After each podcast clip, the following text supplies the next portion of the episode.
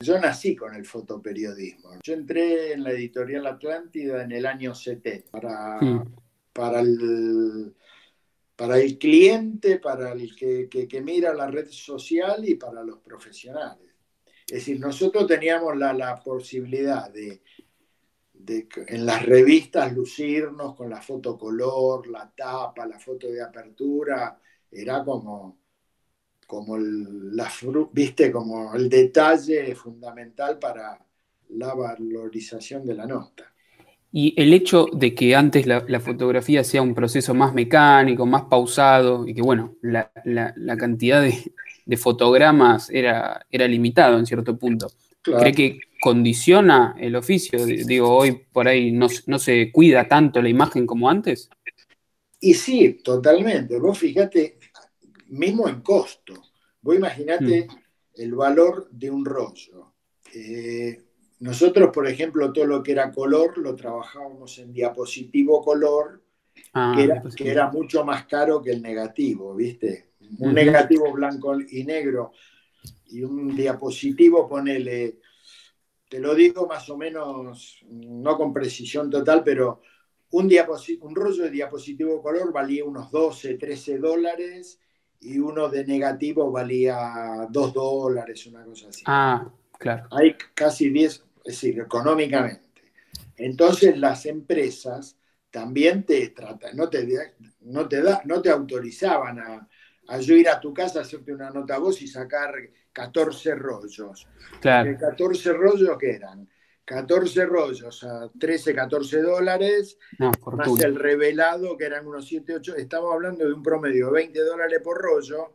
Imagínate yo, si no tengo buena técnica, no tengo buena cre- creatividad y voy, te saco 20 rollos, a la empresa le salía 400 Fortuna. dólares la nota tuya solo en fotos. Entonces no. Entonces, a mí- hoy por yo lo que veo, viste, hoy con el tema digital, que todo el mundo tira fotos. Entonces, volviendo, cuando vos tenés esa responsabilidad, esa limitación, no por el gasto, pero sino por la, la parte técnica, es como que vos pensabas más, controlabas más. Yo ve- ve- veo que un fotógrafo va a hacer un reportaje y por ahí te saca vos en tu casa 700 fotos, 500 fotos. De las Una la va a pegar. ¿eh? Digo que al- alguna va a quedar, pero. Alguna eh, queda, entonces se desvaloriza. Antes, si vos ibas con 700 fotos, una nota a vos, a Tomás Ah. Majul, el, el jefe me daba una patada en el Claro. traste que, que te raja, ¿no? Mm, Entonces, yo te iba a, la- a hacer la y, y me tenía que ir al aeropuerto y hacer un envío por aerolíneas argentinas o por alguna, o de HL o de alguna forma, y mandaba los rollos y recién veía el resultado que me informaba el jefe eh, 48 horas después. Claro. Vos fijate la responsabilidad que tenía. Como que vos hacías una nota y no sabías si estaba ok este, hasta dentro de 48 horas. Y me imagino a, a miles de kilómetros. Y sí, estabas en París, por ejemplo. Ah, Claro. salió mal. ¿Y qué, y qué hacemos? ¿Es cierto que se mandaba con, con personas particulares? Por ejemplo, veías un argentino en un avión y le decías, llévame esto para allá, que te lo van a retirar en Sí. Ezeiza. Sí, sí, era común. Sí, te ibas a. Íbamos a la cola de los aeropuertos y cuando están, viste, esperando para despachar, tratábamos siempre de que, de que sea aerolíneas, la compañía, y se hacía mucho más difícil si eran compañías extranjeras, ¿viste? Claro. Estamos hablando de otra época, años 70, 80. Vos imaginate, vos vas, andás ahora con todo el problema que hay de No. la droga y todo lo otro, a un tipo al aeropuerto y decirme, mira, me llevas estos, Me lleva- estos Imposible. a Nueva York. No, imposible. Pero te das cuenta que era otra vida, otro mundo, otra... Encima, otra- me imagino que los rollos estaban envueltos en, en algún papel de aluminio que los recubra de, de- de los rayos y demás, ¿no? Claro, de los raros. Entonces el tipo tenía que tener una confianza. Es decir, era, to- Ah, era impensable. ot- eh, otra vida que hoy no la podés ni analizar, te digo. ¿Cuánto cree que cambió el, el oficio del fotoperiodismo y del reportero gráfico Eh, no, desde lo técnico, que bueno, eso obviamente, sino desde la relación entre el fotógrafo y, el entrevistado.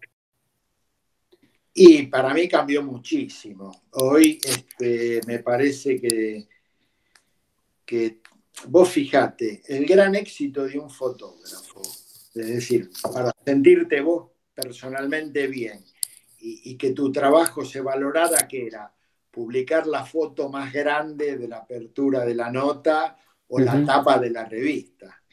Es decir, se consideraba una foto tuya que salió en la tapa de la revista, era como, bueno, este tipo que bien que anda, que, eh, es decir, no solo te ayudaba en la parte profesional, sino en la parte económica. Es como que va valorizando tu trabajo, ¿me entendés? Claro, claro.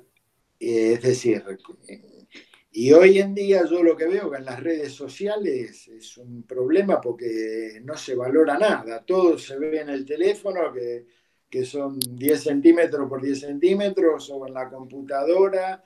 Es decir, hoy calificar una gran foto es más difícil para todos. Eh, Ricardo, em, recién hablábamos del abrazo del alma tal vez es una suposición, pero eh, la foto del Cóndor Rojas de Chile, ¿es su abrazo del alma? Y se podría, a nivel de importancia eh, periodística y de difusión y de todo, te diría que sí. Claro. Porque fue un, un, hecho que tuve la fortuna de poder haber sacado esa secuencia, porque tengo una secuencia de 14, 15 fotos, en un partido que era televisado en forma directa. Hmm. El partido era un partido Brasil-Chile en el Estadio Maracaná. En el primer partido, que yo también estuve en Santiago de Chile, había, fue un partido duro, ¿viste? Bravo. Rosca de cosas, discusiones, que echaron a uno, al otro, eh, a los brasileros le tiraron cuando se iban de la cancha muchas piedras, ¿viste? Bueno, era un partido problemático. Esto fue año 89. Mm. Y mm, la revancha se jugó pone, al mes y medio más o menos. No, con precisión no tengo, pero pasó un mes y medio, dos meses en el Maracaná. Y había un clima también en el Maracaná, un clima bravo. Sí. Y realmente Chile, si sacaba un buen resultado, podía ir al Mundial de, de Italia 90. Claro.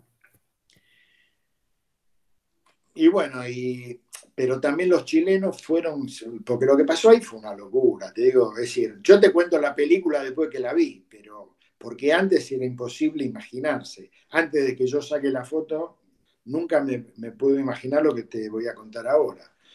Es decir, los, chilenos eh, deportivamente era difícil eh, ganarle o empatarle a Brasil en el Maracaná porque mm. tenían menos equipos, tenían todo. Entonces los tipos hicieron como, fueron con una estrategia entre el director técnico, el capitán y dos más, de los jugadores importantes, del que estaba el Condor Rojas, dijeron, bueno, mira, nosotros tenemos que ver, eso lo que querían era eliminar a Brasil de alguna manera. Claro. Y lo veían como que el partido iba a ser caliente y querían verlo de a ver si lo podían este, llevarlo a la parte no deportiva, sino a la parte de agresión de esto y que descalificar a Brasil por violencia que sucediera en algo. Y bueno, porque vos fíjate que el arquero roja, esto después reconocido por él, no es que yo lo estoy inventando ahora, que yo digo, el tipo jugó con un estilete en el guante. Un tipo, un arquero, eh, vos como arquero, cuando salís tratás de atajar Claro. si vos jugás con un estilete, con, un, con una especie de bisturí adentro del guante, porque estaban esperando, no que cayera una bengala, los tipos estaban esperando que alguien le tirara una lata, algo, y entonces el tipo se cortaba, porque el tipo, se corta. claro, el tipo lo que hizo, se cortó así, se cortó mucho. Claro. imagínate, bueno, podés, ya me voy a cortar un centímetro. El tipo hizo así, se hizo un tajo importante. Y bueno, y, estaban esperando que si cuando salían de la cancha o cuando se iban en el primer tiempo, estaban esperando una oportunidad para, hacer algo, mm. para que eliminaran a Brasil. Y bueno, y ese partido iba ganando Brasil, iban como 20 minutos del segundo tiempo, y yo estaba como en la posición del lineman, ¿viste? No atrás del arco, normalmente se ponen los fotógrafos. Yo estaba trabajando en el área grande, así de, paralelo en la posición del lineman. Y veo salir la bengala. Y bueno, viste, y los reflejos y la velocidad y pa, pa, pa, pa, pa, pa. Hice toda la secuencia, dos, tres fotos cayendo la bengala. Después, este, la bengala, como el partido empezó estilo 6 de la tarde, mm. ahí eran estilo 7 y media, porque era estilo septiembre, octubre, más o menos la fecha. La bengala al caer ya era medio anochecer, ¿viste? Entonces eh, cayó como una, una llamarada. Se veía, claro. Se veía bien, porque si estaba con sol, por ahí no hubiera, no hubiera sido tan fácil ver el reflejo. Y bueno, cae la bengala, para mí, con la velocidad, con la agilidad, con no le había pegado, pero tampoco entendía, porque cuando la bengala cayó hizo una humareda, ponele, de dos o tres metros de altura. Rojas se tiró y Rojas, cuando se va el humo, que tarda, viste, no sé, 30, 40, 50 segundos, que se va el humo, el tipo estaba todo sangrando. Entonces, era una, una contradicción. Sí. Porque, para mí, con la, te estoy hablando película, con rollo, no con ahora, con digital que lo veo en el momento. Con, yo mi cosa era, para mí no le pegó, pero lo que no entendía, cómo estaba sangrando, es como si yo te saco una foto a vos no, la, la, la, la pengala no te pega, porque a mí me parece que no te pega y vos estás sangrando, era como, viste, un disparate. Además era un corte profundo, fue algo que sangró largo. Era, sí, el tipo tenía todas las camisetas sangradas y, yo tenía fotos, todo el tipo tirado en el piso, todo sangrando. Bueno, y Juan Carlos Lustó, que era el, árbitro del partido, viene con el coso, vienen los médicos, todo, y dice, no, no, suspendido el partido. Claro. Y suspendido el partido era lo que los chilenos querían. Claro. Brasil afuera del Mundial, de la clasificación para el Mundial de Italia 90. Una catástrofe. Catástrofe futbolística, deportiva y económica. Imagínate lo que son los negros, 130 millones de tipos este, que no vayan a un negocio. Claro, no, no, me imagino. Era una, era una cosa grosa. Entonces termina ahí, yo había ido con un fotógrafo amigo mío, de Brasil, a la cancha habíamos ido, porque después nos íbamos a cenar, ¿viste? Hmm. Eh, fui con él, qué sé yo, terminó, porque se acabó, ¿viste? se, acabó el partido, se retiraron todos los jugadores. Igualmente hubo algunas tensiones, ¿no? En el vestuario, que tengo entendido que Pelé incluso eh, acusó a, Rojas de que eso no era sangre, de que era otra cosa, de que la habían falseado. O sea, siguió la, la tensión, ¿no? Eso, sí, mira, el, vestuario, te digo, era un despelote. El, nosotros, te digo cómo fue. Terminó el partido, viste, esto, va, terminó. Lo suspendieron, entonces el quilombo duró 15, 20 minutos, viste, que, que entra el médico, viene el otro, que, la camilla, que los brasileños echaban al de la camilla, los, chilenos que decían, no, no jugamos más, era un, Y el árbitro con, con un tipo sangrando y la bengala que había caído, no le cayó. Bueno, ¿qué pasa? termina y nos vamos todos, los jugadores a los vestuarios y los periodistas, y nosotros el área de fotógrafo estaba justo frente al vestuario de Chile, a la, mm. a la puerta del Había como un hall donde teníamos este, una sala de prensa pequeña, más o menos, ni grande ni chica, más o menos normal, con sillones, qué sé yo, donde había un kiosco que podías comprar alguna gaseosa. Y bueno, yo fui ahí y con eh, Paulo, con Paulo se llamaba el fotógrafo, me dice, Ricardo, bueno, vamos a esperar un poco porque Maracaná, 110 mil personas en la calle. Ah, sí, sí, Quilombo que había. Dice, esperemos un poco. Imagínate, Brasil prácticamente descalificado. Claro. Bueno, Digo, sí, sí, esperemos un rato y después salimos tranquilos, más por el tema robos, esto, porque ¿viste? vos saliste con 110 mil tipos. No, un descontrol. Claro, dejamos que se vayan y después salir más tranquilos.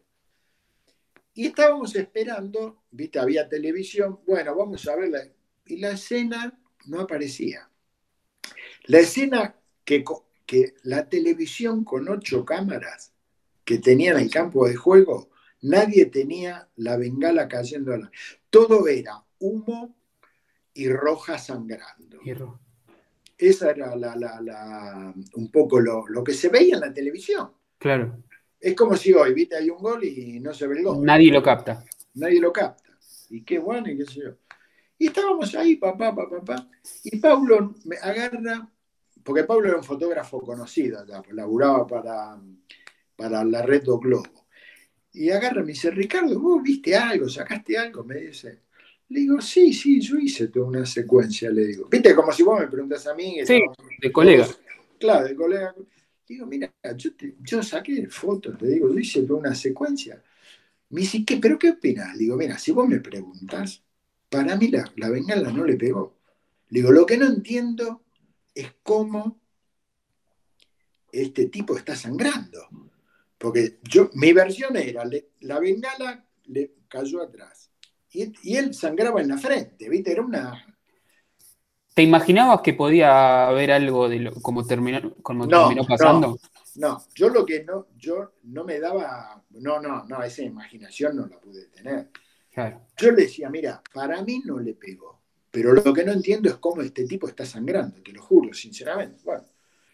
Y entonces, bueno, ahí vos no sé lo que era, el vestuario, los brasileros, lo de la radio, todos querían entrar a, hablar con Rojas, hablar, con el médico. Y, entonces, y este va, y entonces va y habla con tres o cuatro de la radio y cosas, y, el de, y estaban televisando con Reto Globo en directo el partido, mm. que era la torneos y competencias de acá. Sí, sí, sí. sí. Y entonces el tipo va y dice, mi amigo Fieri fala que el foguete no pegó, pa, pa, pa, pa, y yo estaba sentado tomándome una Coca-Cola, ya había guardado todo, y estaba así sentado, como era un problema mío, estaba así, pancho. Y se me vinieron como 10 tipos con y empecé a salir en la televisión en directa. Yo salía en directo. En la Encima con una sospecha, ni siquiera con la seguridad de que no pegó. Yo no tenía, porque no la tenía. Claro. Entonces, Alfieri, sé qué fala y, y yo contaba lo que te cuento a vos. Sí, yo tengo una secuencia de fotos, qué sé yo. Para mí no le pegó, pero realmente no entiendo cómo está cortado. Pero bueno, yo decía, hasta que llegue a Buenos Aires y revele el rollo, no, puedo, no puedo, no podía opinar.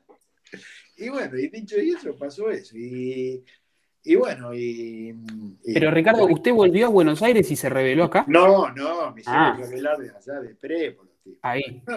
Cuando yo salí en la televisión en directo, las autoridades de la CBF y de la Conmebol y todo estaban en, el palco, dijeron que venga ese tipo para acá.